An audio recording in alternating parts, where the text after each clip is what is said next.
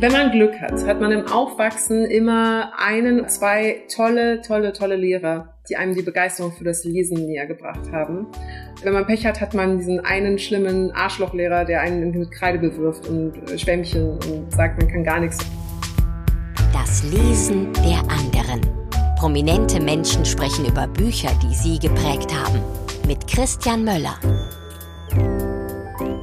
Hallo, guten Tag und herzlich willkommen zu einer neuen Folge von Das Lesen der anderen, dem Podcast, der unter anderem möglich gemacht wird durch seine Unterstützer bei Steady. Es sind bei dem letzten Mal wieder neue dazugekommen. Ich begrüße Sibylle, Stefanie, Mirja, Ralf und Sophie. Vielen Dank für eure Unterstützung. Wie man Unterstützer, Unterstützerin werden kann, dazu später noch mehr. Jetzt erst einmal zu meinem Gast, Samira El-Wasil, die Stimme der reinen Vernunft so hat die Taz sie mal genannt in einem Porträt. Samira war schon Schauspielerin in einer Vorabendserie. Sie war Kanzlerkandidatin der Satirepartei Die Partei. Sie ist studierte Kommunikationswissenschaftlerin und studierte Schauspielerin und sie ist eine profilierte Medienkritikerin mit Kolumnen im Spiegel und beim Portal über Medien. Wobei Kolumne vermutlich nicht immer das richtige Wort ist bei den Texten von Samira. Das sind eigentlich eher Essays. Podcasterin ist sie auch noch. Sie macht den Podcast Piratensender Powerplay zusammen mit Friedemann Karich. Und mit ihm zusammen hat sie jetzt auch ein Buch geschrieben. Erzählende Affen, so heißt es. Untertitel Mythen, Lügen, Utopien, wie Geschichten unser Leben bestimmen. Darüber sprechen wir gleich auch noch kurz. Vor allem aber natürlich über die fünf Bücher, die Samira geprägt haben. Ich wünsche euch viel Spaß beim Gespräch.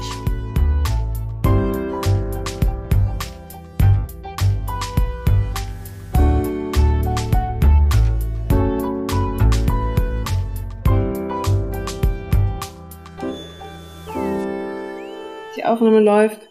Läuft schon? Ja. Okay. Wo erwische ich dich? In München in deinem Wohnzimmer, so wie es aussieht, ne? Genau, im Münchner Wohnzimmer. Äh, ja, daheim. Äh, Daheim. am Ess- und Schreib- und Ablagetisch. Okay. Multifunktionsbrett. Und ein ähm, Bücherregal sehe ich auf jeden Fall im Hintergrund. Äh, ja, wobei ich schon wirklich einen Großteil der Bücher inzwischen in digitaler Form habe. Deswegen ist die Bibliothek am immer kleiner werden, um ehrlich zu sein. Also ein paar äh, liebgewonnene Bücher in physischer Form sind noch da, aber es werden, um ehrlich zu sein, immer weniger. Ist das für dich auch so eine Sache, dass du dadurch, ähm, dass es dir leichter fällt, sich auch der physischen Sachen, also der Bücher, der gedruckten Bücher, die man schon hat, irgendwie auch zu entledigen. Also bei mir ist das so gegangen bei äh, CDs vor allen Dingen. Ich höre eigentlich Musik nur noch über Streamingdienste oder über MP3s, die ich irgendwie vielleicht noch auf dem Rechner habe. Habe meine ganzen physischen Tonträger vor Jahren verkauft und seitdem und auch seit es mit E-Readern und so weiter so losgeht, habe ich ein anderes Verhältnis zum gedruckten Buch. Also ich tu die leichter weg, ich verschenke die dann oder so, ich möchte die nicht mehr horten.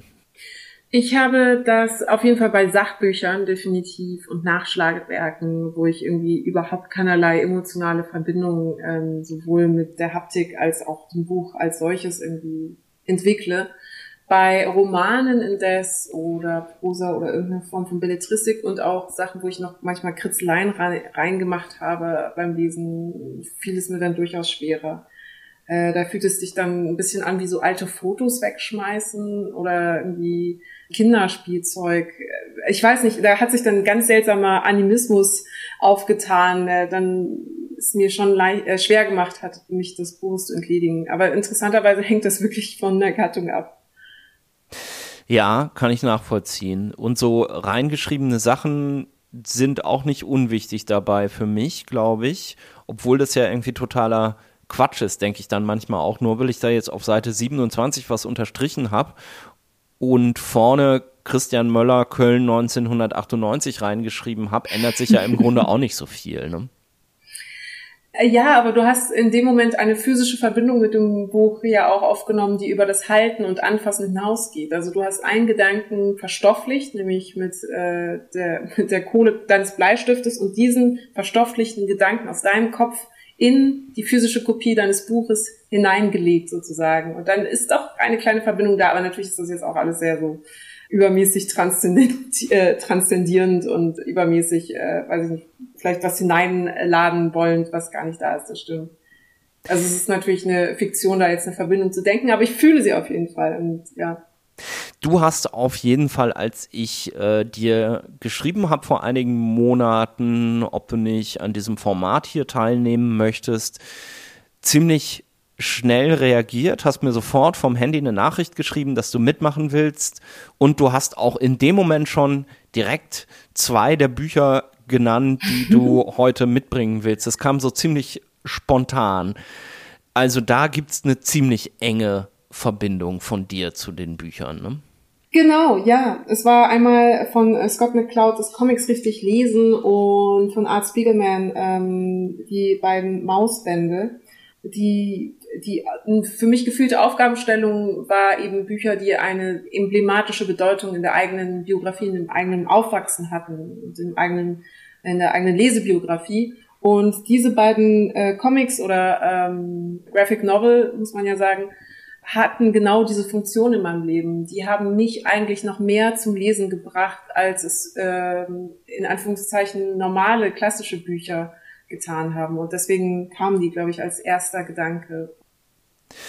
Dann lass uns doch mit dem Buch direkt schon mal einsteigen. Also Maus 1 und 2 ist ein zweibändiges Werk. Art Spiegelman erzählt im Grunde die Geschichte seiner Familie, seines Vaters im Besonderen ähm, im Holocaust, in der Shoah, also als jemand, der das KZ nur knapp überlebt hat und der, ja kann man schon sagen, merklich fürs Leben dadurch gezeichnet ist. Ne? Wie hast du mhm. diesen Comic, diese Graphic Novel gelesen? Also was für eine für eine Geschichte hat sich dir da zuerst dargestellt? Weil das hat ja mehrere Ebenen.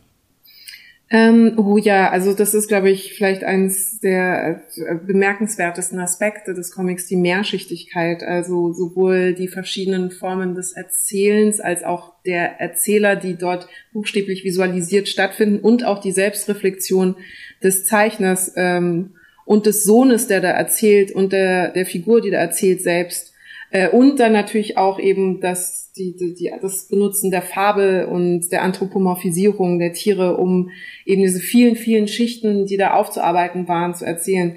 Meine Rezeptionssituation war folgende, dass ich äh, das zweite Band, und hier begann mein Unglück, mit elf oder zwölf bei meinen Eltern zufällig gefunden und gelesen hatte. Also wir hatten einfach eine riesige Bibliothek, da waren einfach ganz viele Bücher, die waren alle frei verfügbar im Wohnzimmer. Es war jetzt nicht irgendwie abgeschlossen oder sowas.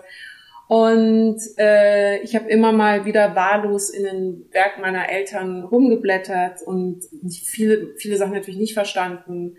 Ähm, aber mochte es einfach darin rumzublättern und versuchen zu verstehen, worum es geht. Ionesco hatte ich noch ganz, äh, Rhinoceros habe ich noch ganz klar vor Augen. Das war sowas, was ich dann oft in der Hand hatte. Und dann hat es mich aber nach zwei Seiten wieder gelangweilt als Kind. Und dann habe ich es aber doch wieder versucht, weil ich irgendwie das Cover so spannend fand.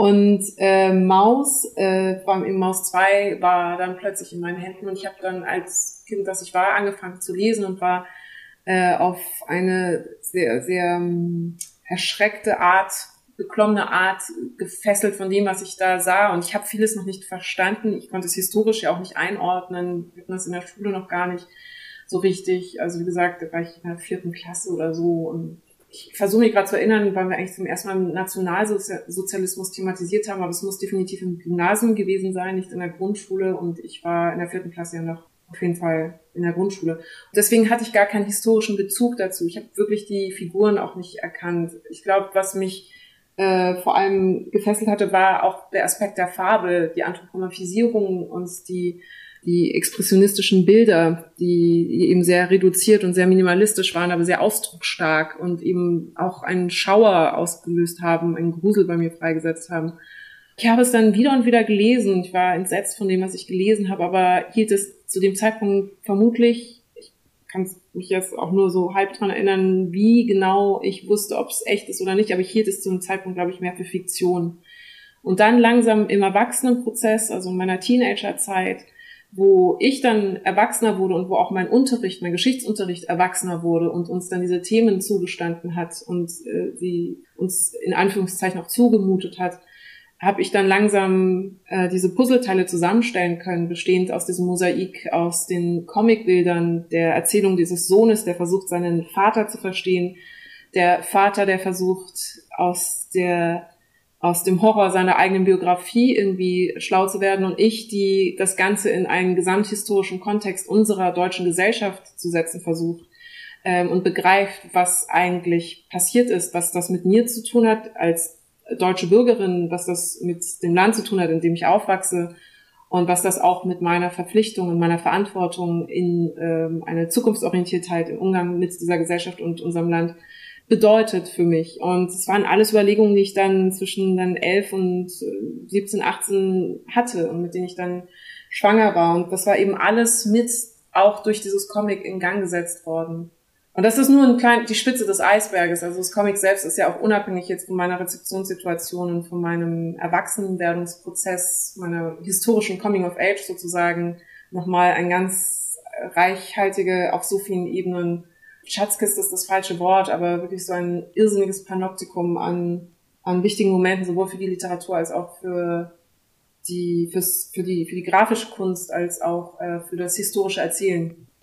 Man kann vielleicht einen Aspekt mal gerade herausgreifen, den hast du jetzt schon zweimal angesprochen, den Aspekt der Fabel oder Anthropomorphisierung. Also sprich, wir begegnen dort keinen Figuren mit menschlichen Zügen, sondern eben mit tierischen Zügen. Des, wegen eben auch der Titel. Also die Juden sind Mäuse. Jetzt mhm. musst du mir vielleicht gerade noch mal auf die Sprünge helfen. Ich glaube, die Deutschen waren natürlich Katzen. Okay, soweit ist es mhm. klar. Mhm. Dann ging es weiter mit den, weil ein großer Teil ja erstmal in Polen spielt. Die Polen waren mhm. Schweine.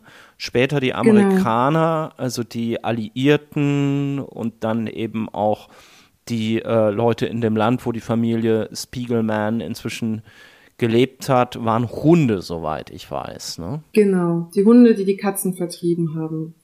Und es gibt eine interessante Episode gleich zu Beginn ähm, des zweiten Bandes. Da erzählt äh, Spiegelman, wie er, äh, das muss man vielleicht dazu noch sagen, es gibt eben sehr viele selbstreflexive Momente, also wo er sich selbst beim Zeichnen zeichnet und äh, thematisiert, wie er versucht, diese dieses, diesen Horror in irgendeine Form zu übersetzen, mit der er selber eben als Sohn eines Überlebenden umgehen kann, aber die das Ganze nicht trivialisiert oder banalisiert, sondern im Gegenteil diesen Horror überhaupt erst sichtbar zu machen vermag. Und deswegen ähm, zeigt er oder malt er genau diese Introspektionen, die er mit sich selber auch hat, die ganze Zeit, um zu erklären, wie er selber in diesem Findungsprozess sich befindet. Ähm, und gerade dieser Fabelaspekt wird dann ein paar Mal selbstreflexiv thematisiert, beziehungsweise visualisiert, muss man ja sagen, veranschaulicht.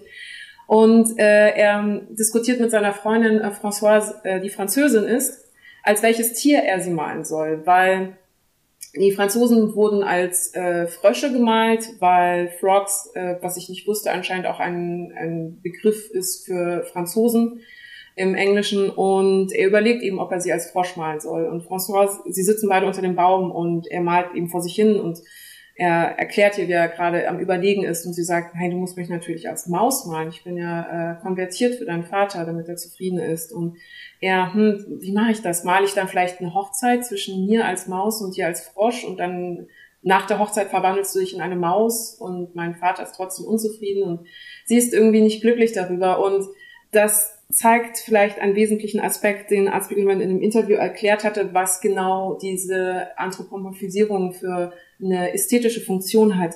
Sie ist, ähm, er hat ähm, das als eine Art Schlangenhaut bezeichnet und genauer als Metapher. Und meint eben, es sind nicht äh, Tiere mit menschlichen Attributen, sondern es sind Menschen einfach in Form eines Tieres. Es ist so eine Art Verkleidung, eine Art Travestie die ihm überhaupt ihm erlaubt, das Ganze visuell darzustellen. Und das fand ich bemerkenswert in genau dieser Szene, also diese Findung der, der Tiere und der Analogien. Dann haben wir aber natürlich auch ganz klassisch die Tradition äh, von äh, La Fontaine, der eben die Fabeln benutzt hat, um menschliche Typologien herzustellen, menschliche Eigenschaften und die Abgründe in irgendeiner Form sehr typologisch darstellen zu können. Ich glaube, es hat noch einen ähm, weiteren Aspekt oder zwei fallen mir dazu jetzt noch ein. Du merkst, ich habe ähm, Maus 1 und 2 auch mit großer Faszination gelesen und auch tatsächlich mehrfach. So mit Ende 20, Anfang 30 so einer großen Graphic Novel und Comic Lesephase. Mhm. Und das eine, was ich jetzt an dem, was du gerade schon gesagt hast, total interessant finde oder was, was mich am meisten frappiert hat an dieser Selbstreflektiv Selbstreflexivität, auch in Bezug auf die, auf diese Tiercharaktere, ist, dass man an einer Stelle, wenn ich es nicht ganz falsch erinnere, sehen kann, dass es Masken sind. Also, mhm, dass die Mäuse ja. auch keine Mäusekörper haben, sondern eigentlich menschliche Körper, die halt einen Mäusekopf haben. Und an irgendeiner Stelle, glaube ich, ziehen sie sich auch in Polen auf der Flucht Schweinemasken auf. Also letztlich ja. könnte man da auch so ein bisschen reinlesen, das, was wir so als feste Identitäten im Alltagsverständnis zumindest begreifen, ist im Grunde so etwas wie ein, du hast ja eben auch schon Travestie gesagt, also eine Art Maskenspiel, also so etwas wie einen authentischen Kern dessen gibt es eigentlich vielleicht gar nicht. Fand ich total spannend, weil das auch so ein bisschen zeigt, was dann grafische Literatur kann oder was grafische Literatur auf eine Art und Weise machen kann, wie rein sprachliche Literatur eben gar nicht verfahren kann. Also er lässt dieses Thema der Identität oder der scheinbaren Identität eigentlich die ganze Zeit grafisch mitlaufen, ohne es so direkt thematisieren zu müssen oder aussprechen zu müssen. Ja, absolut. Und ich finde, ähm, äh, hier vielleicht den Begriff der Ikonen auch ähm, interessant, den Scott McCloud eigentlich geprägt hatte, über den wir vielleicht auch gleich sprechen werden, eben der das Buch Comics richtig lesen gezeichnet hatte, ist eben auch ein Comic.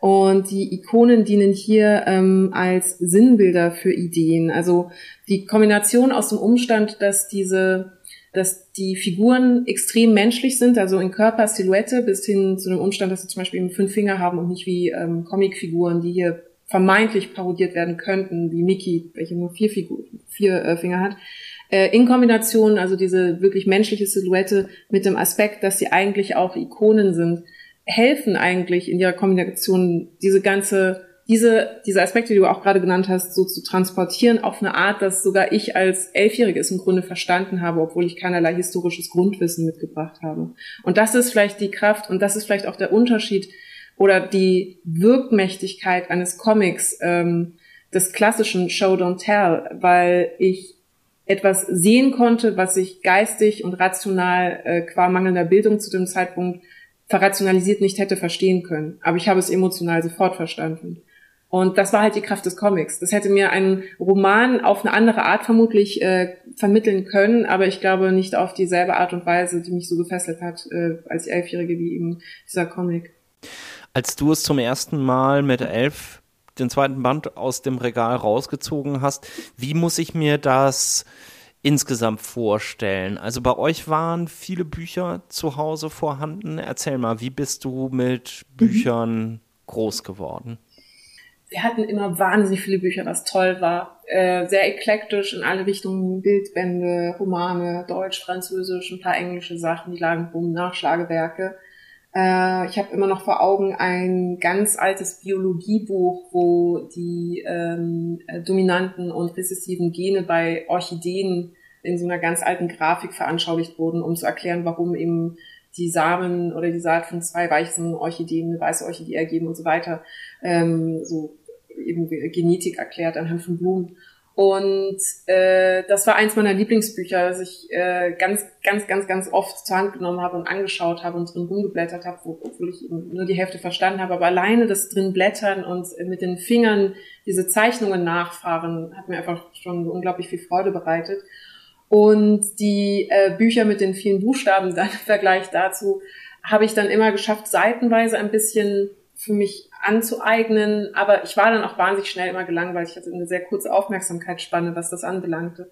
Wie gesagt, ich habe eben die Rhinoceros von UNESCO noch vor Augen. Das war irgendwie aufgrund dieses, dieses Nashorns, was äh, vorne auf dem Cover war, unglaublich magnetisch für mich. Ich weiß nicht warum. Und äh, wir hatten natürlich auch, das muss ich dazu sagen, auch zum Glück, also viele Jugend- oder, oder Kinderbücher, die äh, auch einfach lesefreundlicher waren, so was ist was und äh, dein Körper erklärt und äh, Geografie. Bücher und Atlanten und so, die dann auch kindgerechter Informationen übersetzt haben und vermittelt haben.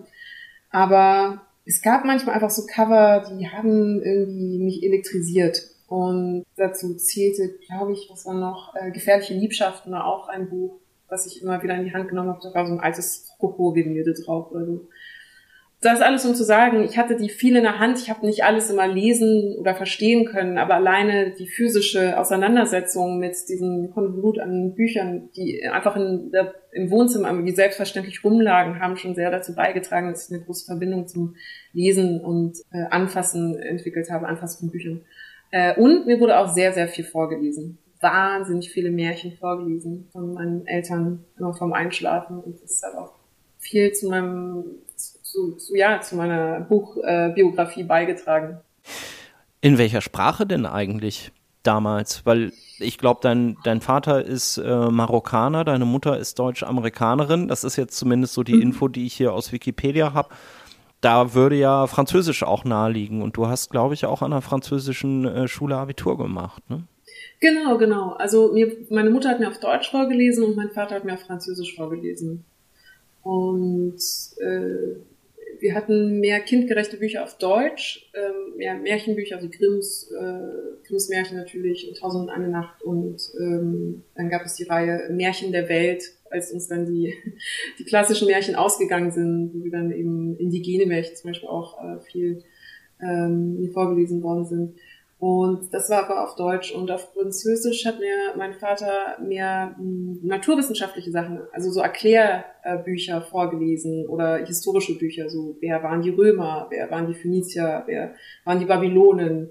Und dann wurden mir quasi historische Aufarbeitungen äh, der, der Menschheitsgeschichte so aus so kindgerechten Büchern vorgelesen, was aber auch wahnsinnig spannend war, weil er mir dann immer auch die Bilder zeigen konnte. Hier ein alter Speer und hier ein äh, Teller aus der Antike oder die ähm, Flechtfrisuren äh, griechischer Frauen aus der Antike. Das fand ich natürlich auch total spannend vom Einschlafen. Hat sich das denn so ein bisschen übertragen? Würdest du sagen, Deutsch ist dann eher die ähm, Märchen, die Belletristiksprache für dich geblieben und Französisch die, die Sachbuchsprache? Das ist eine super, das wäre eine super tolle Auflösung und eine schöne These, aber um, ähm, hat sich tatsächlich bei mir nicht so übertragen. Ich lese auch viel Belletristik äh, ich lese lieber Belletristik tatsächlich auf Französisch, weil ich sie, oder das ist falsch ausgedrückt, ich lese ähm, Original Belletristik natürlich lieber auf Französisch in der Originalsprache, aber hätte kein Problem damit, ein ins Deutsche übersetzte französische Sachbuch zu einem Sachverhalt dann auf Deutsch zu lesen. Oder nicht sagen, ah, ich muss unbedingt das Original auf Französisch lesen von diesem Sachbuch über die äh, geopolitische Lage in äh, Korsika oder sowas. Deswegen, äh, nein, hat sich das, hat sich das nicht fortgesetzt. Lass uns mal zu deinem nächsten ähm, Buch kommen. Ich nehme mal an, mhm. wir nehmen jetzt den Scott McCloud Comics, wie heißt es, Comics richtig lesen oder Comics verstehen? Genau, Comics richtig lesen. Was eigentlich auch ein sehr interessanter Titel ist, weil am Anfang, als ich das gesehen hatte, dachte ich, äh, finde ich das einen herausfordernden Titel insofern, als das natürlich wirkt, als könnten wir alle, als wären wir alle zu dumm, Comics zu lesen. So, was, was gibt's da also mit einer westlichen Lesart äh, von links nach rechts einfach von Panel nach Panel äh, vorzuarbeiten? Wie, warum muss man mir jetzt erklären, warum man oder wie man einen Comic richtig liest? Und dann fängt man an, dieses Comic, also das muss man auch sagen, es ist eben ein Comic, ein Comic-Erklärbuch in Form eines Comics. Und wenn es dann eben anfängt, dann wird einem gewahr, was man alles übersieht beim Lesen oder was man nicht aktiv versteht, während man Comics liest allen voran der Umstand, dass wir rein ähm, neurologisch in Chronologien denken und Kausalitäten und wenn dann Beziehungen herstellen, äh, bedingt, dass wir nicht nur in der Lage sind zu lesen, sondern bedingt, dass wir in der Lage sind, äh, erstens Grammatik, ein Konzept von Grammatik zu haben, was äh, Tiere oder andere Lebewesen nicht haben können. Äh, zweitens ein Konzept von Rekursivität und drittens eben die Möglichkeit, überhaupt Geschichten zu erzählen. Und das wird in Comics, die mit Panels arbeiten, also mit den einzelnen äh, Comic-Bildern, ähm, arbeiten, so evident, weil sie nur in der Montage funktionieren, weil wir in Chronologien denken. Wir sehen, dass es ein Zusammenhang, oder wir begreifen, dass es einen Zusammenhang zwischen Bild 1 und Bild 2 gibt und dass dazwischen eine Geschichte passiert sein muss, damit das Ganze Sinn ergibt. Als ich das verstanden habe, war das so plötzlich neue Erkenntnis über die ganze Art, wie wir kommunizieren, wie wir rezipieren, wie wir lesen, wie wir Informationen empfangen und äh, wie wir eigentlich die Welt wahrnehmen. Also das steckt alles für dich im Comic auch mit drin. Absolut, es wird dort zumindest veranschaulicht. Ähm, wir können es natürlich auch in anderen Arealen sehen, diesen Umstand. Also wie gesagt, auch in der Sprachforschung, äh, der Umstand, dass wir Nebensätze machen können oder eben rekursive Sätze, die sich aufeinander beziehen, belegen, dass wir diese Art haben zu denken, dass wir Zusammenhänge zwischen einem Punkt eins und einem Punkt zwei herstellen auf äh, semantischer Ebene. Oder auch im Film haben wir durch Montage den sogenannten Kuleshov-Effekt, also dass wir verstehen, wenn wir das Bild eines eines Kuchens sehen und dann sehen wir das Bild eines Gesichts eines Mannes, dass wir dann denken, aha, der Mann hat vielleicht Hunger oder es gibt einen Zusammenhang zwischen dem Kuchen und dem Mann. Und das ist eine, ein Ausfüllen der Lücke, was wir neurologisch machen, was wir kognitiv machen beim Rezipieren von Informationen. Das ist nicht das, was uns gezeigt wird, sondern das ist das, was wir aus der Information, die wir präsentiert bekommen, äh, machen. Diesen Erkenntnisgewinn, dass das, was wir sehen, nicht das ist, was wir begreifen, den habe ich erst tatsächlich durch Comics richtig lesen verstanden. Das hat mich dann auf den Weg auch in die äh, sprachphilosophischen Überlegungen gebracht oder auch ähm, in Auseinandersetzungen mit Saussure zum Beispiel oder mit äh, den äh, Struktur Poststrukturalisten, dass es immer einen Versatz gibt zwischen der Wirklichkeit, die wir wahrnehmen, und der Wirklichkeit, die wir prozessieren. Und dass ähm, im Grunde alles, was intellektuell, emotional und affektiv passiert, genau in dieser Lücke zwischen diesen beiden Momenten stattfindet, genau in diesem Versatz. Ja, das wurde erst, das wurde, wurde mir erst anhand des Comics in visueller Form gewahr. Aber dieses Buch Comics richtig lesen von Scott McCloud, hast du das dann relativ in der zeitlichen Nähe zu deiner Mauslektüre mhm. gelesen? Also bist du quasi so drauf? Also war, war, war Comics richtig, war Scott McCloud für dich das Was ist was für, für Comics? Also dieses Comic-Leseerlebnis hat dich dann dazu geführt, zu sagen, ich, ich, ich will jetzt mal checken, was da eigentlich passiert, wenn ich einen Comic lese?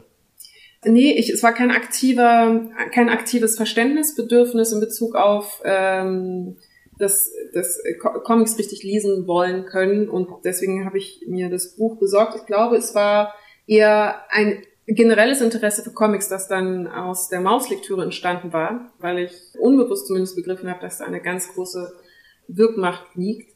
Und habe mich dann einfach generell erstmal auch für Comics interessiert, habe auch Mangas gelesen, habe auch äh, Marvel Comics gelesen, Spider-Man viel, Kabuki sehr gerne Battle Angel Alita, dessen, über dessen Verfilmung ich mich also sehr freue. Und Wonder Woman war auch also ein Role Model, wie man so schon sagt, Vorbildfigur in den Comics.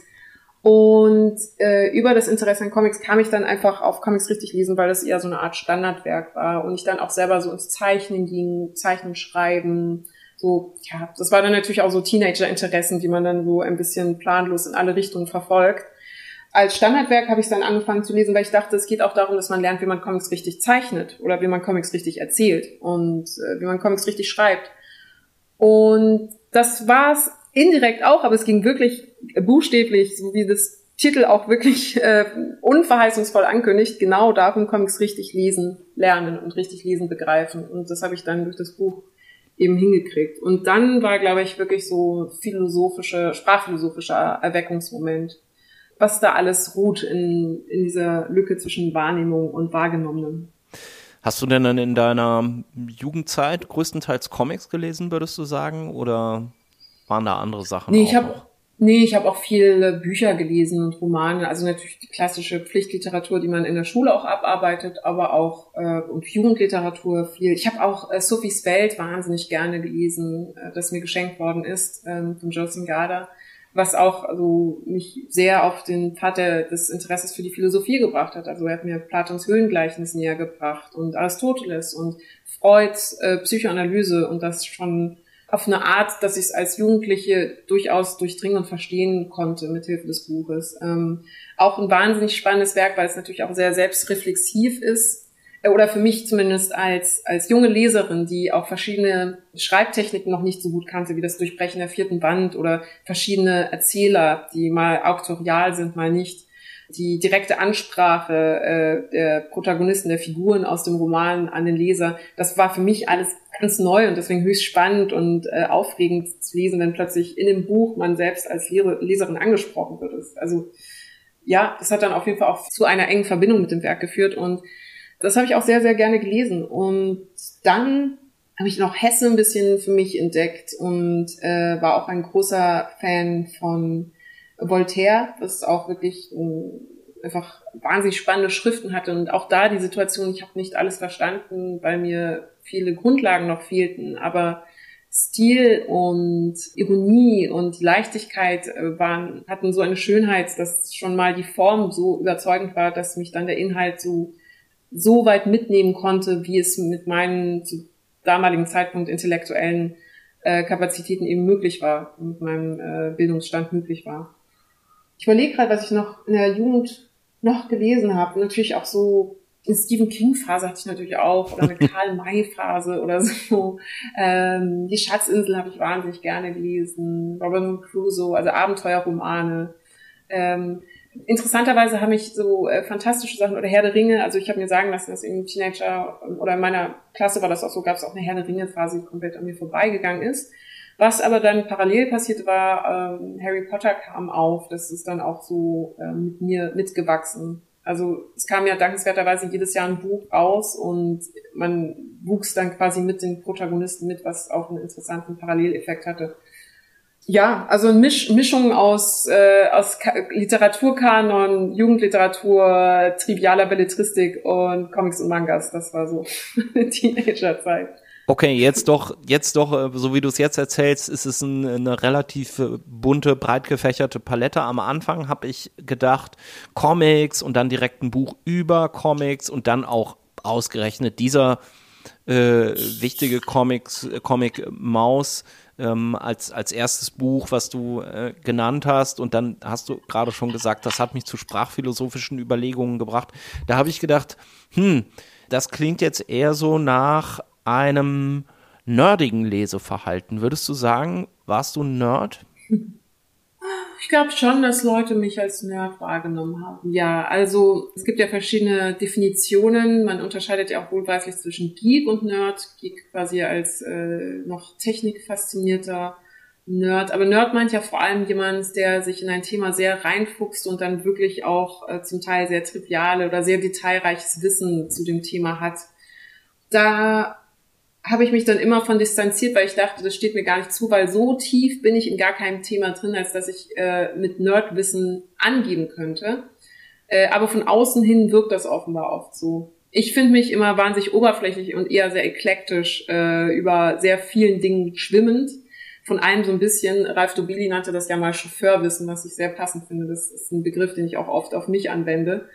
Kennst du die Geschichte um, um diesen Begriff des Chauffeurwissens? Nee. Das war Max Planck, wurde immer von seinem Fahrer von Termin zu Termin gefahren und hatte naturgemäß sehr viele Vorträge und sehr viele öffentliche ähm, Termine, die er abarbeiten musste. Und sein äh, Chauffeur war immer anwesend und er hat die ganzen Vorträge immer mitbekommen und gehört.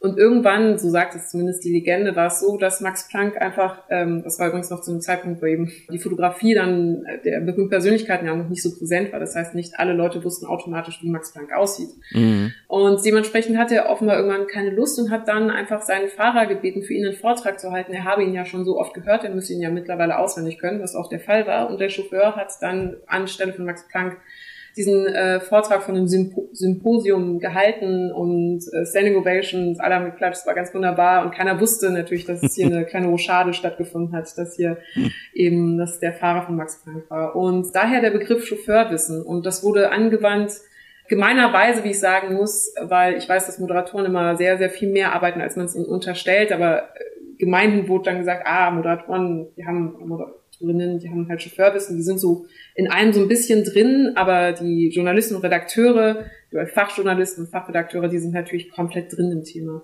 Und das alles, um zu sagen, ich habe mich immer eher als Chauffeurwissende empfunden, was hm. die äh, alle Disziplinen angeht. Aber ein Chauffeurwissender Nerd vielleicht. Aber du würdest schon sagen, du bist von diesen beiden Büchern so in Kombination, das geht dann in eine Richtung, die dann ja auch für dich später das Studienfach geworden ist, ne? Kommunikationswissenschaft im Hauptfach.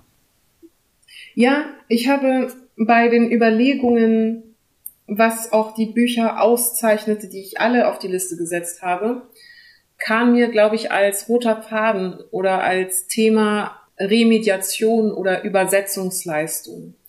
Also wir haben hier Maus, das in Form einer Fabel und in Form eines Comics versucht, sowohl eine historische Aufarbeitung anzubieten, als auch eine Vater-Sohn-Versöhnung, als auch eine Selbstversöhnung des Autoren mit sich selbst auf sehr vielen Ebenen. Es hat auch zum Teil fast therapeutische Momente, wenn er irgendwie äh, selber eben mit sich hadert und in Introspektion geht. Ähm, dann haben wir, und das sind vielleicht die anderen Bücher, zu denen wir vielleicht noch kommen, mit dem aufhaltsamen Aufstieg des Autore Ui von Brecht, auch eine Form von Veränderung, Genre, Genrewandel, um einen historischen Fakt besonders sichtbar zu machen, nämlich die Gangstergeschichte, um eine tatsächliche Gangstergeschichte abzubilden, die in der deutschen Geschichte stattgefunden hat. Dann haben wir mit den Lettres Persanes, mit den persischen Briefen, einen Briefroman aus Sicht zweier erfundener äh, persischer Beobachter, die nach Frankreich kommen und mit ihrem vermeintlich exotischen Blick auf die französische Kultur in satirischer Form über die französische Kultur und die französische Gesellschaft Gegenwartsbeobachtungen leisten können dürfen, die umso lustiger sind, als dass eben die Sprecherposition nicht die einer innerfranzösischen zu sein scheint, sondern die einer externen, eben zu, zu, zudem auch noch ein bisschen exotisierten Perspektive in Form eines Briefromans. Und dann haben wir die Gedichte von Baudelaire, die ähm, mit Ebenen des, äh, des Symbolismus ähm, und ähm, des, des Schaurigen versuchen, irgendwie ähm, Aspekte, die widersprüchlichen Aspekte des, des menschlichen Daseins in eine ästhetisierte, äh, fast idealisierte, schöne Form zu übersetzen, ohne die Hässlichkeit dabei zu verlieren. Und das nochmal in Gedichtform. Ich dachte mir, das sind alles Versuche, schwer zugängliche Inhalte, schwer greifbare Momente plötzlich auf eine aggressiv oder unaggressiv ästhetisierte Art und Weise zu übersetzen und zugänglich zu machen. Und das ist etwas, was mich die ganze Zeit tatsächlich beschäftigt. Also auch auf professioneller Ebene, auch im Rahmen meines Studiums.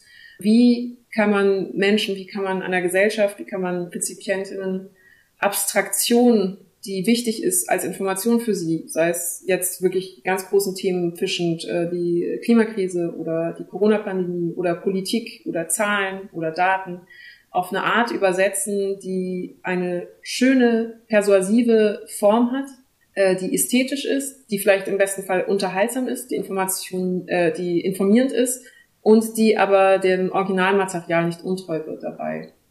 Und das führt mich dann zur Quintessenz meiner ganzen Suche, meiner professionellen Suche, nämlich immer die Abbildung der Wirklichkeit auf eine Art, die zärtlich ist und verführerisch, aber auch äh, der Realität treu.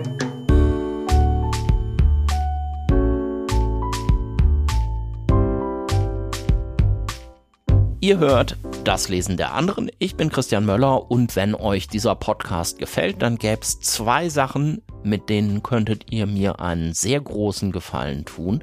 Beide sind kostenlos und beide sind total einfach. Nämlich, es wäre toll, wenn ihr von diesem Podcast nicht nur die einzelnen Folgen jeweils anklickt, sondern wenn ihr ihn bei Apple Podcasts oder in der Podcast-App eurer Wahl abonniert so ein Abo ist kostenlos. Ich will euch hier nichts an der Haustür verkaufen und ihr müsst ja auch nicht jede einzelne Folge hören. Wenn euch mal ein Gesprächspartner nicht so interessiert, dann klickt halt einfach weiter. Aber wenn ihr erstmal auf Abonnieren klickt, dann helft ihr mir damit wirklich sehr. Die zweite Sache ist, gebt mir doch gern eine 5-Sterne-Bewertung bei Apple Podcasts. Das hilft wirklich sehr, sehr viel und vielleicht habt ihr ja sogar Lust, ein paar Zeilen dazu zu schreiben, warum euch der Podcast gefällt. Auch das hilft sehr dabei, dass das Lesen der anderen wahrgenommen wird und es Leute vielleicht auf den Podcast stoßen, die ihn bisher gar nicht kennen. Vielleicht habt ihr ja jetzt direkt beim Hören, falls ihr nicht gerade Gemüse schnippelt, auf dem Crosstrainer steht oder mit dem Hund um den Block geht, Zeit das zu tun. Auf jeden Fall vielen Dank jetzt schon mal von mir und viel Spaß beim Weiterhören. Ich würde sagen, jetzt ist erstmal die Zeit gekommen für den das Lesen der anderen Fragebogen. Mhm. Dein Haus brennt. Drei Gegenstände mhm. darfst du mitnehmen und einer davon ist ein Buch. Was sind die Gegenstände und welches ist das Buch? Mein Tagebuch? Äh, Gegenstände keine. Warum nicht? ich hätte tatsächlich Angst, das Haus brennt, ich gehe nicht nochmal rein und hole irgendeinen Gegenstand und bringe mich da in Gefahr. Wenn, also, wenn niemand in Gefahr ist, wenn keine noch lebende Person, also ich würde nur noch Personen retten wollen aus den, äh, und, und Tiere, aber wegen Gegenstände würde ich jetzt nicht nochmal reinlaufen, aber mein Tagebuch würde ich versuchen zu retten. Wenn du eine Romanfigur wärst, welche wärst du und warum? Oh, wenn ich, eine Zeit lang wäre ich gerne Huckleberry Finn gewesen. Ach, das ist wirklich eine sehr gute Frage. Ja, Sophie wäre ich auch gerne gewesen, natürlich aus äh, Sophies Welt. Und warum, und warum Huckleberry Finn? Ach, das Freiheitsliebende, das Unbekümmerte, ähm, auch wie gesagt damals gelesen mit dem äh, jungen Blick, äh, ohne Verständnis jetzt für den historischen Kontext äh, der USA zum Zeitpunkt, aber äh, mit dem Fluss über Mississippi einfach so eine große, Un ich glaube, die Unbekümmertheit hat mich immer gereizt. Wenn du mit einem Schriftsteller, einer Schriftstellerin vergangener Jahrhunderte oder wahlweise Jahrzehnte sprechen könntest, mit wem und worüber? Simone de Beauvoir würde ich gerne natürlich sprechen und Albert Camus würde ich wahnsinnig gerne auch ähm, ein Gespräch haben. Natürlich über die Conditio Humana, also was es bedeutet, am Leben zu sein. Was, was, wie, wie schreibt man gegen das Leiden an? Das würde ich Camus, glaube ich, fragen. Und Beauvoir. Und äh, Simone de Beauvoir würde ich fragen, was ist die intelligenteste Frage, die ich ihr stellen könnte? Hast du einen bevorzugten Leseort? Äh, die Badewanne. Ernsthaft?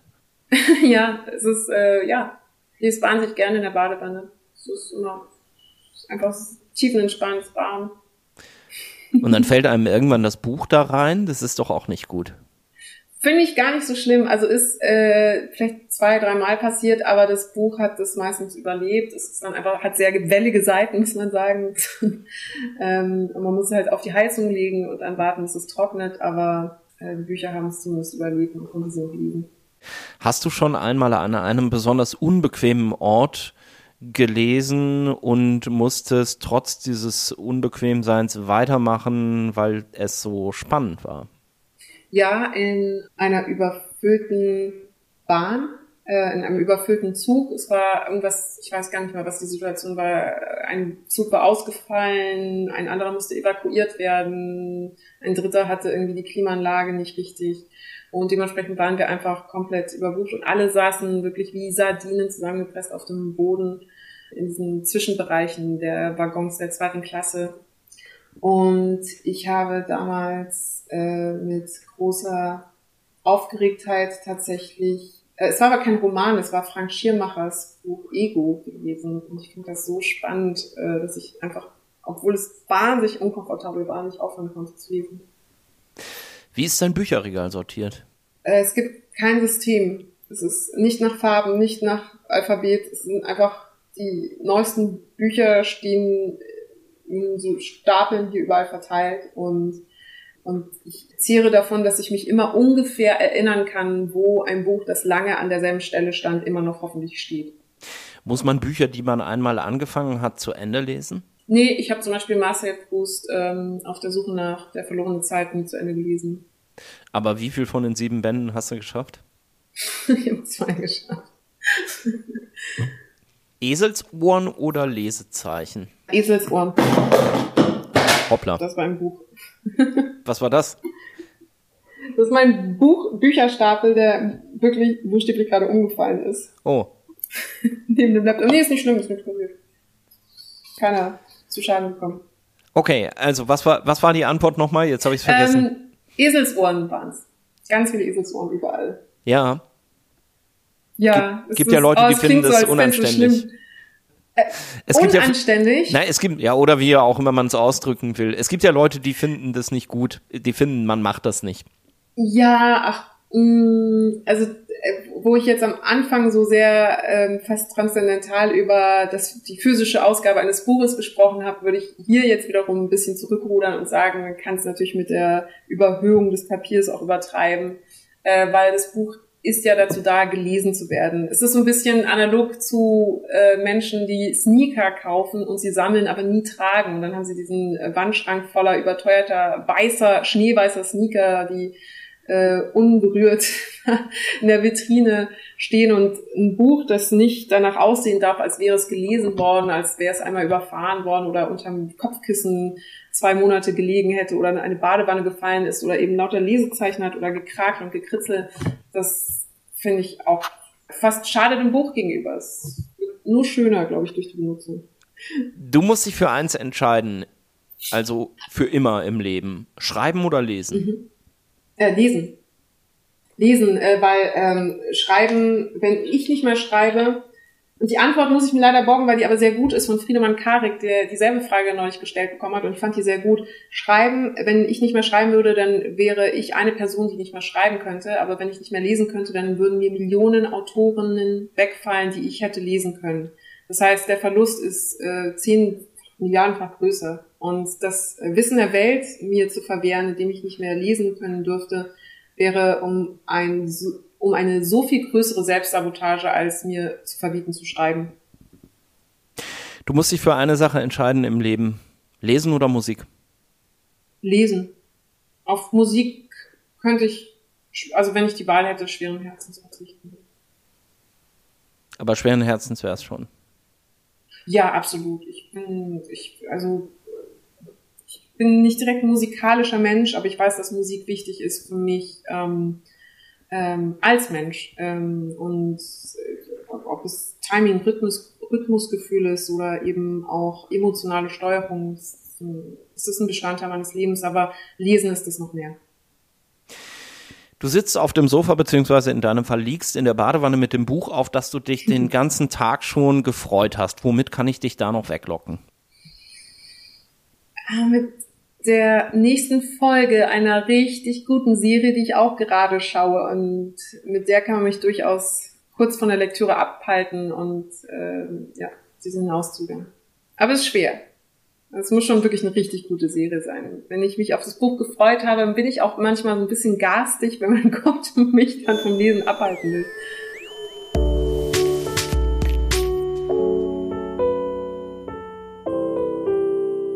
So, du hast es gerade im Fragebogen schon erwähnt. E-Book oder gebundenes Buch ist eigentlich egal, aber bei deinem eigenen Buch doch lieber gebunden sollen es die Leute kaufen. Dieses eigene Buch hast du geschrieben zusammen mit deinem Freund und Kollegen Friedemann Karich. Das Buch heißt Erzählende Affen und es geht um eine Sache, die ja nicht an Bedeutung gewonnen hat, aber deren Bedeutung uns doch immer klarer geworden ist, nämlich das, was mit dem schönen und schrecklichen Begriff Narrativ vorgestellt wird. Ne? Genau, also wir haben uns an dem Modewort Narrativ abgearbeitet, aber dann wurde es tatsächlich so viel mehr, als wir selber dachten, nämlich der ähm, Umstand, dass wir ähm, laut äh, vor allem erneuerter, ab 2012 erneuerter Kognitionsforschung nicht die berühmt-berüchtigten Homo sapiens sind, die so wahnsinnig vernünftig und ähm, rational handeln sind, sondern sogenannte Homo narans. Der Begriff Homo narans wurde zwar kulturanthropologisch in den 80er und 90ern geprägt, aber ähm, wie gesagt, ab 2012 gab es nochmal eine weitere genauere Kognitionsforschung von äh, Geschichtenwissenschaftlern sozusagen, die geschaut haben, wie unser Gehirn auf Geschichten reagiert und warum es so anfällig ist für Erzählungen, Geschichten und dementsprechend auch Narrative, äh, quasi die, die Grundpfeiler äh, einer, einer Handlung oder einer Erzählung sind. Damit haben wir uns dann auseinandergesetzt und haben dann in einer Art Bogen vom Jäger und Sammler über die Antike, über das Mittelalter bis hin zu den modernen Erzählungen, die wir uns gegenseitig als Gesellschaft tagtäglich erzählen, also ob politisch oder soziologisch oder auch ökonomisch in äh, der Privatkommunikation und in der gesamtgesellschaftlichen Kommunikation auseinandergesetzt und die modernen Märchen die wir gerade pflegen, gesammelt und analysiert und die Narrative dort heraus extrapoliert auf Grundlage neurologischer Forschung und kulturhistorischer Analyse. Kannst du mal ein Beispiel für ein besonders prägendes Narrativ geben? Mhm. Das, was mich, glaube ich, am meisten ähm, selber elektrisiert hat, zumindest bei dem Erkenntnisprozess, bei der Recherche, war der Mythos der Meritokratie. Also wir hatten ganz lange eine Sozialstruktur in Form von Monarchien beziehungsweise Gesellschaftserzählungen in Form religiöser, religiöser Erzählungen, die ein Sinnangebot waren, ein narratives Sinnangebot waren dafür zu erklären, warum manche eben äh, legitimierte Herrschaft hatten und andere keine Herrschaft hatten oder keinen Zugang zu Ressourcen. Und auf Grundlage dieser Selbsterzählungen, eben die meistens religiös motiviert waren, haben Gesellschaften sich einfach strukturiert und hierarchisiert. Und es gab dann Ständegesellschaften, Monarchien, einen Klerus und einen Glauben, der das Ganze sozusagen als Kids zusammengehalten hat. Ähm, nach der Aufklärung und nach dem Gesellschaftsnarrativ, das sich dann herausgebildet hat, äh, nämlich die Aussage, alle Menschen sind gleich, also eine neue gesellschaftliche Selbsterzählung, die wir versucht haben zu pflegen, musste auch anstelle der monarchistischen Erzählung, also einer ist von Gott auserwählt oder einer ist von Gott legitimiert worden, das Recht zu haben, die Macht über andere auszuüben, eine neue gesellschaftliche Selbsterzählung her, die äh, mithilfe der Aufklärung sich äh, Richtung Leistungsgesellschaft beziehungsweise meritokratischer Gesellschaft ausgestaltet hat. Sprich, wer hart genug arbeitet, wer viel arbeitet, wer fleißig ist, darf den sozialen Aufstieg erringen oder hat sich den sozialen Aufstieg verdient und wird sozusagen König seiner eigenen Realität. Also weg mit der Monarchie, der Neukönig ist man selbst, sofern man bereit ist, sich ähm, äh, für das Funktionieren einer Leistungsgesellschaft auch äh, zur Verfügung zu stellen und zu opfern.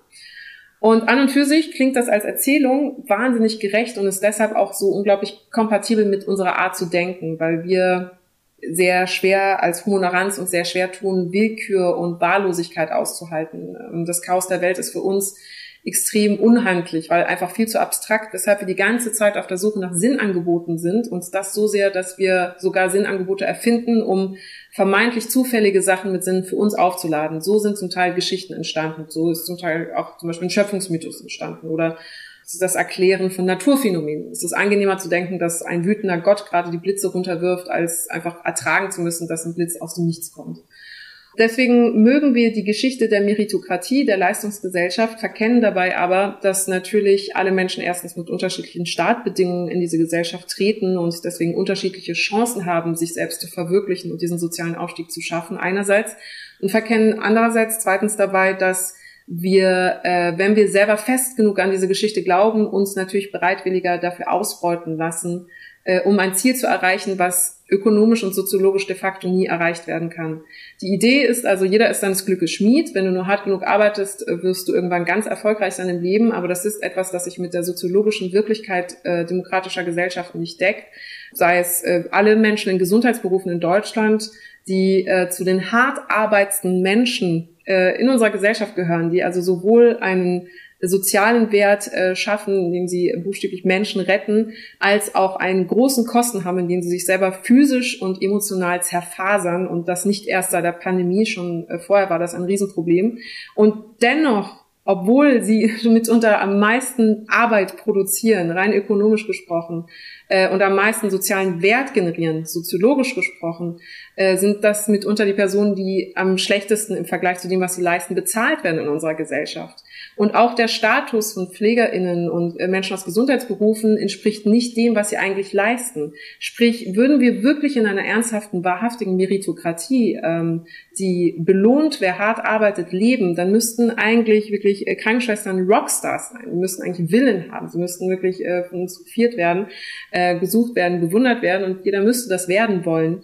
Dem ist aber nicht so. Wir haben eine komplett anders strukturierte Gesellschaft. Dennoch, dennoch wird uns immer als Kind und auch im Aufwachsen und im jugendlichen Alter gesagt, man muss sich, man muss sich Mühe geben, man muss hart arbeiten, man muss fleißig sein, man muss produktiv sein und dann ist man ein vollwertiger Mensch, ein vollwertiges Mitglied dieser Gesellschaft und hat das Recht, hat äh, die Legitimierung, sozial aufzusteigen. Und auf dieser Grundlage funktioniert natürlich unsere ganze Ökonomie.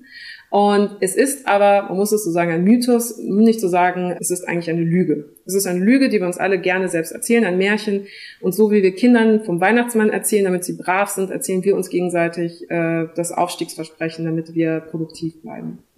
Wenn wir das einmal runterbrechen und feststellen, dass das so ein Märchen für Erwachsene ist, mit dem wir auch gerne lieber existieren wollen, weil natürlich alles andere unglaublich ungerecht plötzlich klingen würde und zufällig und wahllos und uns auch unserer Selbstwirksamkeit berauben würde und damit in eine Art äh, selbstverschuldete Unmündigkeit drängen würde oder Ohnmacht zumindest, Wenn man das einmal verinnerlicht hat, versteht man aber auch, wie brutal diese Erzählung ist, weil im Umkehrschluss man natürlich dann behauptet, dass Menschen, die es nicht geschafft haben, Menschen, die vielleicht durch das soziale System fallen aus verschiedenen Gründen oder Menschen, die in der sozialen Hierarchie nicht aufgestiegen sind, selber schuld sind an äh, ihrem Stand, selber schuld sind an ihrem Nichterfolg. Und dann äh, ist der Schritt zu behaupten, dass sie faul sind oder unqualifiziert oder nicht geeignet genug oder nicht produktiv genug, sehr, sehr schnell getan und wird natürlich dann auch gerne in äh, einem radikal neoliberalen Dispositiv manchmal dann an den Tag gelegt als Vorwurf und dann gesagt wird, es ist deine eigene Schuld, dass du es nicht geschafft hast.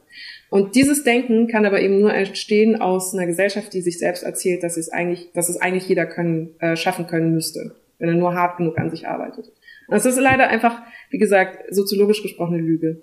Dieser Zusammenhang von Leistung und äh, möglichem Aufstieg, würdest du sagen, dass du kommst ja aus einer Familie mit Migrationshintergrund und da hört man das ja häufig, dass auch den Kindern mhm. gesagt wird, du musst immer hier in diesem Land 150 Prozent geben, damit du überhaupt anerkannt wirst. Würdest du sagen, das mhm. hat dich auch auf eine Art und Weise geprägt?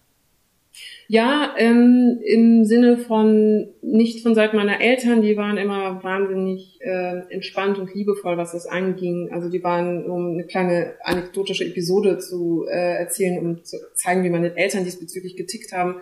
Ähm, ich habe ja erst Kommunikationswissenschaft studiert und habe dann den Bachelor und Master gemacht in München und hatte dann die Möglichkeit, äh, danach direkt in ein Volontariat überzugehen von zwei Jahren oder ähm, das hat sich dann parallel wirklich einfach so durch glücklichen Zufall ergeben, eine dreijährige Schauspielausbildung abzuschließen.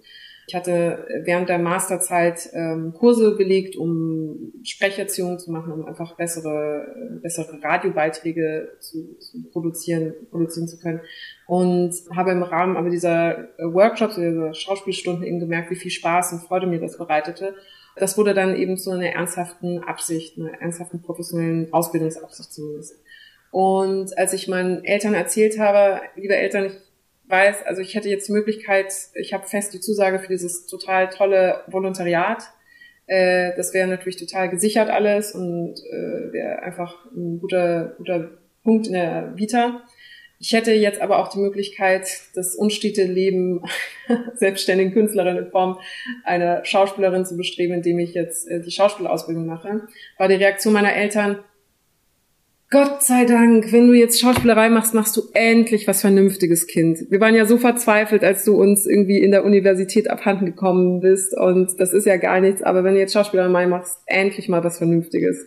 Das heißt, um zu sagen, die waren immer so auf dem äh, in dem Modus äh, mach das was dich glücklich macht was was dich erfüllt äh, und äh, unbekümmerter Hedonismus der eigenen Existenz so Sprich, das, was ich verinnerlicht hatte, ich muss unbedingt super fleißig oder produktiv sein oder irgendwie funktionieren in der Gesellschaft, war ähm, ein gesamtgesellschaftliche, oder es waren Kräfte von Seiten der Schule, von Seiten der Gesellschaft, die da eben auch auf mich gewirkt haben, die dazu geführt haben, dass ich natürlich dann oft denk, dachte, ich muss überkompensieren, um nicht negativ aufzufallen, weil ich auch als äh, nicht weiße Deutsche schnell wahrgenommen werden kann. Das war etwas, das ich auf jeden Fall verinnerlicht habe. Interessant bei diesem Aufstiegsversprechen oder bei dieser, bei diesem Narrativ, das eben auch in migrantischen Familien indirekt oder direkt thematisiert wird, ist natürlich die Traurigkeit, die dahinter spricht, als dass ein Menschenbewertungsnarrativ, was es ja schlussendlich ist, also gibt es gute Migranten oder schlechte Migranten, da so sehr verinnerlicht worden ist, dass gesagt wird, nach dem Maßstab, nachdem uns eine deutsche Gesellschaft, eine äh, weiße deutsche Mehrheitsgesellschaft sozusagen bewertet, wollen wir auch unsere eigenen Kinder bewerten. Sie müssen sich mhm. jetzt auch bewähren, sie müssen sich auch beweisen. Und deswegen geben wir ihnen mit, dass sie sich wahnsinnig viel Mühe geben müssen, um Erfolg zu haben, um anerkannt zu werden. Und das ist, glaube ich, was mich am traurigsten stimmt, dass die, diese Brutalität der Bewertung, die da ist, das ist ja kein willentlicher Akt, aber es sind halt eben gesellschaftliche Kräfte, die da auf verschiedenen Ebenen wirken, so sehr dann internalisiert worden sind, sogar von den Eltern, dass sie das dann ihren Kindern natürlich mitgeben. Dementsprechend tue ich mich dann immer so schwer, wenn dann diese Porträts äh, manchmal gemacht werden, so hier eine ganz tolle Aufstiegsgeschichte vom Tellerwäscher zum Millionär. Dieses, äh, diese, diese Person mit dem und dem Migrationshintergrund hat es in Deutschland geschafft und das ist der Beweis, dass es jeder in Deutschland schaffen kann. Weil es natürlich zwei Sachen vereint. Einerseits eine Bewertung der Person in gut oder schlecht und zweitens eine Legitimierung genau dieses Systems, indem man als anekdotische Evidenz plötzlich ein positives Beispiel hervortut und die ganzen Beispiele, wo es nicht funktioniert hat oder wo es, wo eben dieser Aufstieg sozusagen nicht erfolgt hatte, vergessen werden. Und das Dritte ist, das will ich noch kurz unterbringen, ich finde es dann auch so unsäglich, weil was bedeutet dann funktioniert oder was bedeutet genau sozialer Aufstieg hat hier geklappt und hier nicht? Also warum ist es schlechter oder besser, im Taxifahrer geworden zu sein oder selbstständig ein Geschäft zu haben, Essen zu verkaufen, Kleidung zu verkaufen oder eben dann doch Anwalt geworden zu sein oder Richter oder Ärztin oder Arzt oder so. Und dass man schon in diesen Dispositiven dann eigentlich arbeitet und denkt, es vermittelt mir zumindest, dass in der gesellschaftlichen Selbsterzählung da schon irgendwie was im Argen liegt, was etwas, was problematisch ist auf jeden Fall. Du hast gerade gesagt, deine ähm, Eltern haben gesagt, ach, endlich was Vernünftiges, Schauspielausbildung. Ich glaube, ihr wart eine künstlerische Familie. Deine Mutter war Tänzerin? Genau, meine Mutter hat eine Ballettausbildung in Frankreich angefangen, ähm, aus Protest gegen meine Großeltern, weil es so was total gutes Bohemians war. Und angebunden an die Ballettausbildung war dann noch eine Pantomimen-Erweiterung. Äh, ähm, sie war dann irgendwie auch auf einer Pantomimenschule. Und in Frankreich hat sie dort im Zuge eben ihres ähm, Dandy-Daseins äh, meinen Vater kennengelernt, der dort äh, wiederum Biologie studiert hat. Also er ist komplett naturwissenschaftlich, äh, ein rationaler Mensch, zum Teil auf gute Art stoisch, äh, also nicht stoisch im Sinne von emotionskalt, sondern stoisch im Sinne von besonnen und äh, überlegt und gelassen. Und meine Mutter ist eine quecksilbrige, ähm, auf positive Art agitierte, künstlerisch orientierte Person. Hast du eigentlich fürs Lesen einen Mentor oder eine Mentorin gehabt? Man hat natürlich, wenn man Glück hat, hat man im Aufwachsen immer einen oder mindestens oder zwei tolle, tolle, tolle Lehrer, die einem die Begeisterung für das Lesen näher gebracht haben. Wenn man Pech hat, hat man diesen einen schlimmen Arschlochlehrer, der einen irgendwie mit Kreide bewirft und äh, Schwämmchen und sagt, man kann gar nichts und denkt, man muss unbedingt äh, soll auf gar keinen Fall aufs Gymnasium oder keinen Fall Abitur, keine Ahnung. Und es ist extrem prägend und zum Teil so brutal für das eigene Aufwachsen, wenn man eben an diese negative, an die Anti-Mentoren trifft. Deswegen äh, mein Appell an alle Personen, die in irgendeiner Form im Bildungsbereich tätig sind, jede Aussage prägt, jede negative Aussage schneidet und jede liebevolle Aussage lässt auf jeden Fall die Liebe zum Lesen wachsen. Und ich hatte zwei, nämlich meinen Philosophielehrer, äh, Monsieur Delsart, und meinen äh, Wirtschafts- und Ökonomielehrer, Monsieur ähm, Iliano. Ja, die haben mich äh, beide an das Lesen rangebracht und haben einfach, glaube ich, ohne Druck dafür gesorgt, dass man plötzlich Interesse hatte an den Sachen, die sie empfohlen haben. Und ich glaube, der Trick ist wirklich eher dass sie immer so getan haben, als sei das etwas, das sie gerne lesen würden, aber wofür wir eigentlich noch ein bisschen zu jung sind. Und dadurch war dann natürlich unser renitentes Interesse sofort geweckt. Wir wollten natürlich lesen, coolen Sachen lesen, die Lehrer lesen, nicht was auf dem Schulplan stand. Ja, und, damit, äh, so an Monsieur, von Monsieur Delsach kam ich übrigens auch zu den Lettres Persans, äh, zu den persischen Briefen. Ja, dann machen wir damit doch direkt weiter. Das Gerne. ist von Montesquieu, ne? Von Montesquieu, genau. Philosoph der Aufklärung und ja, auch enormer Aha-Effekt beim Lesen gewesen. Toll ist, dass es erstens mal in Briefromanform ist, also ein, äh, sagt man im Deutschen ein epistolärer Roman? Nee. Oder, nee. okay. Also ich sag das nicht zumindest. Nein, also Briefroman wäre schon geläufiger. Ach so, im Französischen okay. ist Roman epistolaire. Epistolaire, genau. Ah, sehr schön. Es klingt sehr viel stimmiger im Französischen so, ja. Und äh, das Interessante ist, dass er es ja erstmal ähm, anonym in Amsterdam veröffentlicht hat, äh, 1721, glaube ich, war das, um ja der Zensur zu entkommen.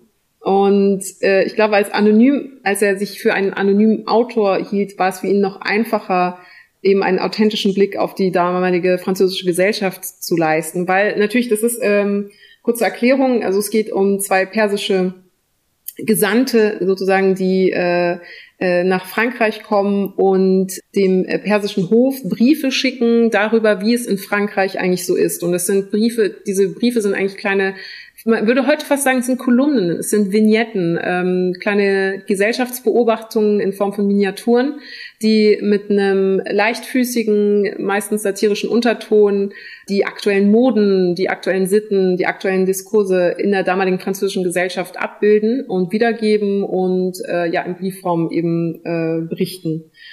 Dadurch, dass es eben diese, diese Brille gibt oder diesen, dieses, dieses uneigentliche Sprechen in Form dieser beiden Figuren, ähm, ist natürlich die Distanzentstehung auf das zu beobachtende Objekt, nämlich die französische Gesellschaft, sehr, sehr hilfreich, um nicht nur das Kuriose rauszuarbeiten, also manchmal eben das, was eigentlich sehr lustig ist, was man aber nicht wahrnimmt, wenn man mittendrin ist im Geschehen, und gleichzeitig konnte er aber auch eben eine scharfe Kritik üben an der Monarchie und ähm, konnte Gedanken der Aufklärung sehr gut unterbringen, konnte eine Kritik üben an der Politik. Das erlaubt ihm aber eben nur die Verstellung der eigenen Stimme. Also das Verkleiden als zwei persische Botschafter hat ihm erst die Freiheit gegeben, ähm, die Kritik üben zu können, die er damals hätte sonst nicht leisten können. Und er war eigentlich sowas wie ein ja, moderner Kommentator oder vielleicht ein verkleideter Journalist, eine Art Günter Wallraff der Aufklärung. Und das hast du zu Schulzeiten schon gelesen? Genau, das war auch Teil unserer Schullektüre, war in unserem im Rahmen der Aufklärung haben wir eben Texte, die man da so gelesen hat, Voltaire, Rousseau und Montesquieu es blieb mir aber, glaube ich, deshalb hängen, weil ähm, im Gegensatz eben zu den äh, Pamphleten und Aufklärungstexten oder auch dem Briefwechsel zwischen Voltaire und Rousseau ähm, hatte das nochmal eine ästhetische Form. Also es wurde, es wurde sehr anmutig erklärt, was erklärt werden sollte so.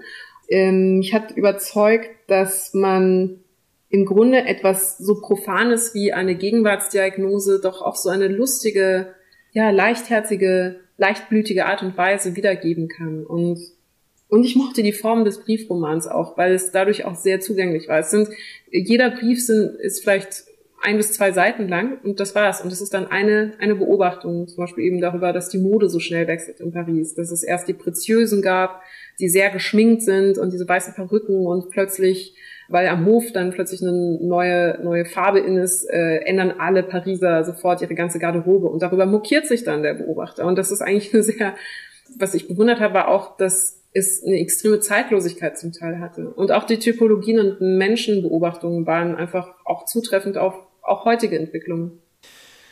Und dann hat es dich direkt in die gegenteilige Richtung verschlagen mit, äh, mit Baudelaire und Les Fleurs du Mal, die, die Blumen des Bösen, oder ist das ein späterer Titel? Ähm, die Blumen des Bösen kamen nach, nach den Lettres Persanes. Das ist auch tatsächlich der Chronologie sozusagen der französischen Literaturgeschichte geschuldet. Wir haben die Aufklärung und dann danach erst die Blumen des Bösen, ne, die Ästhetik von äh, des äh, Parnasse und ähm, auch die Romantik, die da mit reinschwimmt und die Dunkelheit sozusagen der symbolischen Autoren und äh, so Rambaud und Stéphane Mallarmé und so, also diese dunklen, diese dunklen, schwerblütigen Männer, ähm, die Probleme mit sich selbst und der Welt haben. Das kam kurz bei mir kurz vom Abitur und hat mich, glaube ich, auch äh, in einem Lebenszeitpunkt gut gefunden, wo ich genau dieses Hadern zwischen hell und dunkel, äh, Selbstliebe, Selbsthass hatte. Äh, das klingt größer als es ist. Das ist einfach die klassische Teenager-Angst, die da so mit reingespielt hat. Und in seinem unendlichen Symbolismus hat mich das aber sehr abgeholt. Also die schönsten Stellen sind so unglaublich schön. Das, äh, das Gedicht La Beauté zum Beispiel, die Idealisierung der Ästhetik und die Idealisierung der Schönheit ist wirklich fast von marmorner Schönheit, von marmorner Vollkommenheit, äh, wenn man das äh, einmal laut liest, auch in Rhythmik und in den Sprachbildern.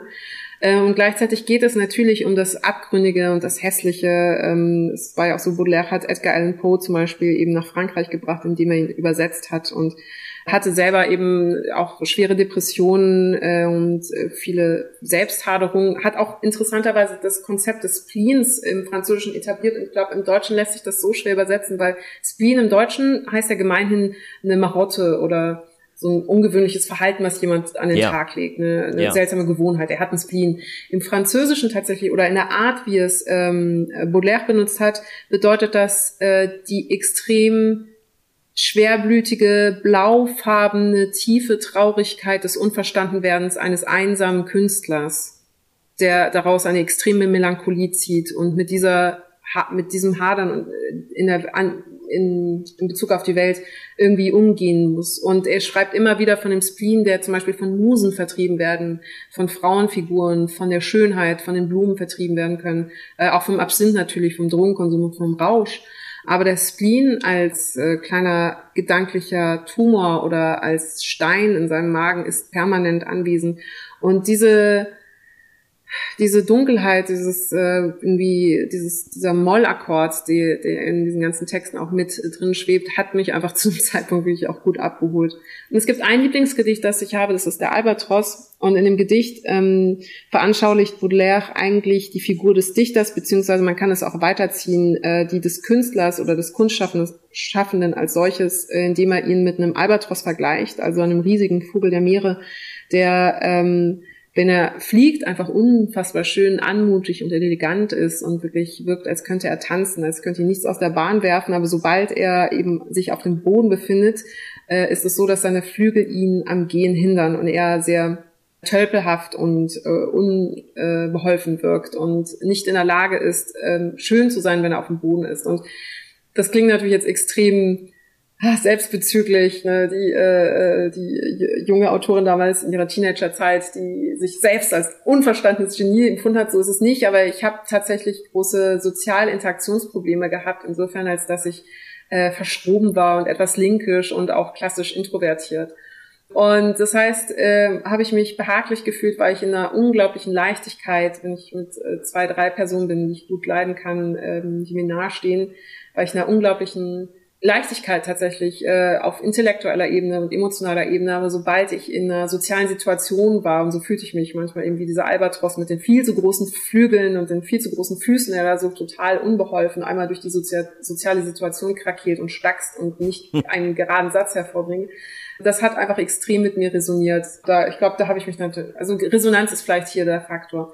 Ah, und ein anderer Aspekt ist natürlich, ich bin auch ein großer Form von äh, Fan von Apollinaire und Rimbaud ähm, und ihrer synästhetischen Arbeit der Übersetzung von eben Gefühlen und Emotionen in das rein symbolische, aber auch in das wirklich äh, synästhetische. Also es gibt dieses eine ähm, ganz tolle Gedicht äh, Les Vocales, die äh, Vokale wahrscheinlich, Deutsch von Rimbaud, wo er die einzelnen Laute von Buchstaben in Formen und Farbe, Farben übersetzt. Also das I ist eine bestimmte, bestimmte Farbe und das O hat eine, vielleicht einen Orangeton und so weiter.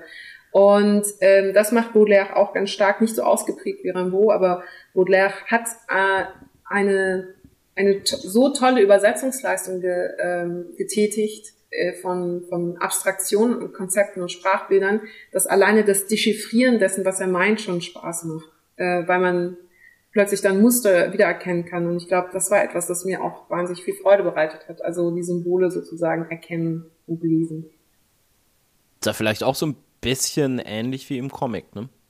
Absolut, absolut. Und ich glaube, das ist auch wirklich ein wiederkehrendes Motiv. Also das Erkennen von Strukturen und Mustern, dass, dass die Textur hinter den Sachen ähm, erahnen, erspielen können, was, was mir wirklich Freude bereitet. Ähm, und auch die Zusammenhänge herstellen zwischen den Momenten, also zwischen zwei präsenten Momenten das Unausgesprochene erkennen. So wie zwischen zwei Panels im äh, Comic quasi äh, diese Lücke, das unausgesprochene Auto vervollständigt wird von uns äh, beim Lesen.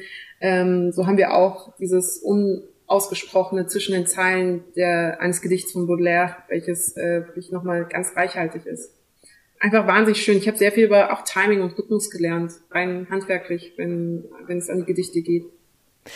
Jetzt haben wir noch ein Buch ja. auf deiner Liste, der aufhaltsame Aufstieg des Arturo Ui von Berthold Brecht. Eine Gangstergeschichte, hast du eben schon gesagt. Genau. Und auch hier natürlich eine Remediation und das, äh, das Verkleiden, um etwas sichtbar zu machen. Was ich, also unabhängig davon, dass natürlich auch äh, Bertolt Brecht einfach ganz wichtige, großartige äh, Dramaturg ist, ähm, und dessen episches Theater einfach so viel Einfluss genommen hat äh, auf für mich auch so viele wichtige popkulturelle Momente auch und Werke. Glaube ich, dass hier ihm eine Inszenierung des Faschismus gelungen ist, die einen nochmal auf eine ganz andere Art berühren muss beim äh, Lesen und Anschauen. Also man kann diesen, diesen Klassenkampf und der Faschismus, der dort eben abgebildet wird, ähm, mit Hilfe dieser brechtschen Ästhetik, mit dem minimalistischen Bühnenbild, mit eben äh, den äh, verstellten Figurennamen, also Hansborough und Dolfoot, ne, und äh, diesen ganzen Referenzen, Chiffre, die dort eben eingesetzt werden, man kann sich seiner Aussage nicht erwehren. Und das ist, glaube ich, das, was mich dann immer am meisten begeistert, eben auch in den anderen Werken, die ich genannt habe. Also genau diesen abstrakten Inhalt oder einen historischen Inhalt oder ein Vorkommnis abbilden oder eine Diagnose machen und das mit einer Form, die auf eine Art schlau und klug ist und eine Schönheit hat auch in ihrer Handwerklichkeit und in ihrer äh, künstlerischen Performance, die es noch dazu schafft, eben nicht nur ästhetisch zu sein, sondern überzeugen, überzeugend zu sein und dementsprechend ganz tief in einem etwas zu berühren, was, glaube ich, durch eben eine reine Darstellung der Informationen nie hätte erfolgen können. Deswegen finde ich das ein fantastisches Stück. Ich habe es in der Schulzeit hatten wir es tatsächlich, da habe ich es aber nicht zu würdigen gewusst, habe es irgendwie einfach, weiß ich nicht, habe ich mich dran vorbeilaviert äh, und erst später dann kennengelernt ähm, während meines Studiums und war war all das, was ich von einem Stück erhoffe, was ich von auch einem literarischen Werk erwarte und erhoffe, recht sowieso eine tolle auch Möglichkeit, ähm, nochmal einen neuen Umgang mit Sprache zu lernen, den reduzierten Umgang mit Sprache, ohne, ohne dass es eben ornamental wird oder äh, in Manierismen abfällt, äh, sondern eine sehr klare Sprache, die aber trotzdem Kunstsprache ist teilweise ist. Und zu erkennen, dass man minimalistisch sein kann, aber trotzdem dekorativ ist das falsche Wort, aber trotzdem ästhetisiert oder gerade deshalb besonders ästhetisiert, das war für mich äh, ein Erkenntnismoment, dass ich dank Recht hatte.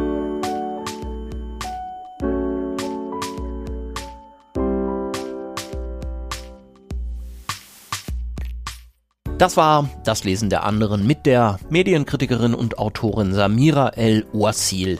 Wir haben uns unterhalten unter anderem über Bücher von Art Spiegelman, Charles Baudelaire und Bertolt Brecht. Wenn euch das gefallen hat und ihr seid vielleicht gerade zum ersten Mal hier, dann guckt doch mal auf das Lesen der anderen.de im Archiv oder einfach bei Apple Podcasts, Spotify und überall, wo es Podcasts gibt. Es gibt schon über 20 Folgen das Lesen der anderen mit unterschiedlichsten Gästen wie Drangsal, Clemens Setz, Margarete Stokowski, Caroline Emke oder Robert Habeck. Und vielleicht habt ihr ja Lust, das Lesen der anderen bei Steady zu unterstützen. Schaut doch dann gern mal vorbei auf das anderen.de slash unterstützen. Ich würde mich freuen.